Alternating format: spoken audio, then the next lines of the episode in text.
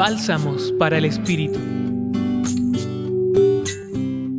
Hoy la comunidad de Marcos en el capítulo 3 versículos 22 al 30 narra la reacción de los escribas en la propuesta de Jesús. Decían que estaba poseído por un espíritu inmundo al ver lo que hacía y decía. Ante estas acusaciones que lo difaman y señalan de ser el mismo Satanás, Jesús le responde por medio de parábolas. El reino o casa si está dividida contra sí misma no puede subsistir. Si Satanás se alza contra sí mismo, quedará dividido y no podrá subsistir, habrá llegado su fin. Nadie puede entrar a la casa de alguien fuerte y saquear si antes no lo ata. Solo entonces podrá saquear la casa.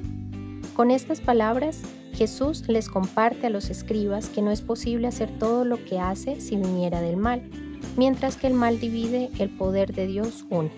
Ante tal negación de este grupo de personas, Jesús manifiesta que su poder viene de Dios, pues lucha contra las fuerzas del mal.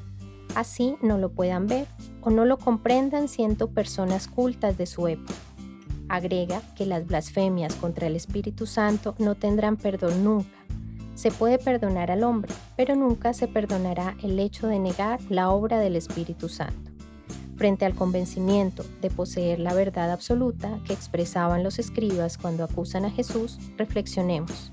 ¿En qué momentos he condenado a personas por lo que dicen o hacen, difamándolos? ¿Y en qué momentos he podido estar abierto a contemplar la acción de Dios en las personas, escuchándolas y comprendiéndolas?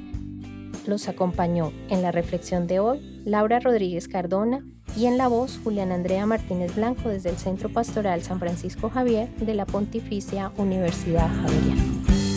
Escucha los bálsamos cada día entrando a la página web del Centro Pastoral y a javerianaestereo.com.